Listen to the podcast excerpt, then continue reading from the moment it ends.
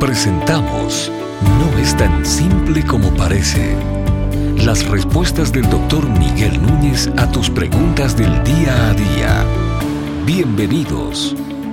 ¿Por qué Dios nos dejó el libro de Apocalipsis en la Biblia cuando en gran parte es un misterio su contenido? Bueno, Dios no explica en su palabra por qué Él hizo eso de esa manera. Pero déjame ver si podemos hacer uso de otras enseñanzas para entender un poquito cómo las cosas son. Cuando uno lee el Antiguo Testamento, si tú hubieses vivido, la persona que hizo la pregunta y muchos otros que quizás tenían la misma pregunta en su mente, si tú hubieses vivido en el Antiguo Testamento, la mayoría de las cosas que hubiese leído también eran un misterio en el Antiguo Testamento. Nos parecen muy fáciles hoy a la luz del Nuevo Testamento.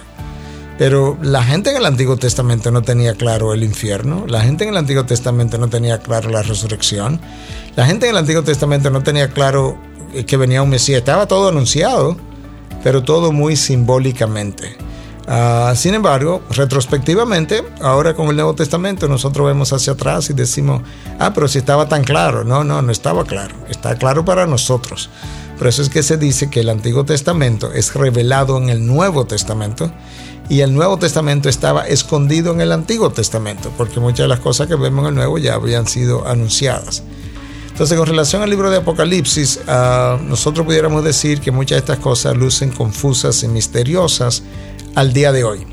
Sin embargo, yo creo que eh, en la medida en que los tiempos avanzan, cuando el creyente que esté en medio de la tribulación, ah, porque hay gente que va a creer incluso en medio de la tribulación, cuando él esté en medio de la tribulación y esté viendo alguna de las cosas que esté viendo, si él abre esa Biblia y comienza a leer, él va a tener claro en ese momento lo que significa. de hecho, cuando tú lees el capítulo 24 y 25 del libro de Mateo, y se nos dice que de la misma manera que la higuera cuando brotan sus ramas, eh, que tú puedes decir que el verano está cerca, Dice asimismo, cuando veáis estas cosas, sabrá que el Hijo del Hombre ah, está cerca, está a la puerta. Pero habla de una generación. Esta generación sabrá que el Hijo del Hombre está a la puerta. Entonces la gente piensa que Cristo se estaba, o alguna gente ha pensado que Cristo se estaba refiriendo a que la generación presente, cuando él hizo ese pronunciamiento, cuando viera estas cosas destructivas, sabrían que él estaba a la puerta y que entonces lo que estaban a lo que Cristo se estaba refiriendo era la destrucción de el templo de Jerusalén que ocurrió en el año 70 y que la generación que estaba viva cuando Cristo hizo el pronunciamiento vio la destrucción del templo y que ellos podían estar seguros de que el juicio de Cristo estaba cerca sobre Jerusalén cuando vieran esas cosas. Eso no es como nosotros lo vemos.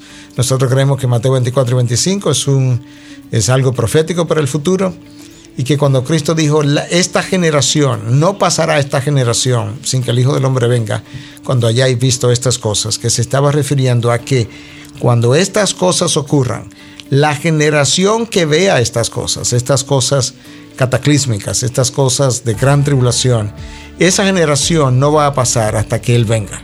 De manera que a eso que Él se está refiriendo, va a haber una generación que va a ver las señales, cuando esa generación vea las señales, esa generación verá también la venida del Hijo del Hombre. Entonces, digo todo esto para decir que quizás el libro de Apocalipsis es mucho más confuso para nosotros hoy, pero que para esa generación que esté viendo las señales que ya han sido descritas, cuando las vea ocurrir, ellos podrán tener mayor idea de a qué, a qué se estaba refiriendo Cristo cuando inspiró este libro. Obviamente Cristo podrá tener múltiples otras razones por las cuales Él inspiró este libro y nos dejó ese libro, pero nos, sirvió de, nos sirve de advertencia, nos sirve de, nos sirve de, um, de, de, motivación para esperar con esperanza y para esperar en Dios, que es nuestro único recurso de amparo y de, y de protección. ¿Estás pensando en algún tema que no es tan simple como parece? ¿Quieres saber la opinión del doctor Miguel Núñez sobre un tema en particular? Envíanos tu pregunta a través de nuestra página de internet integridadysabiduría.org. Gracias por tu gentil atención y será hasta la próxima.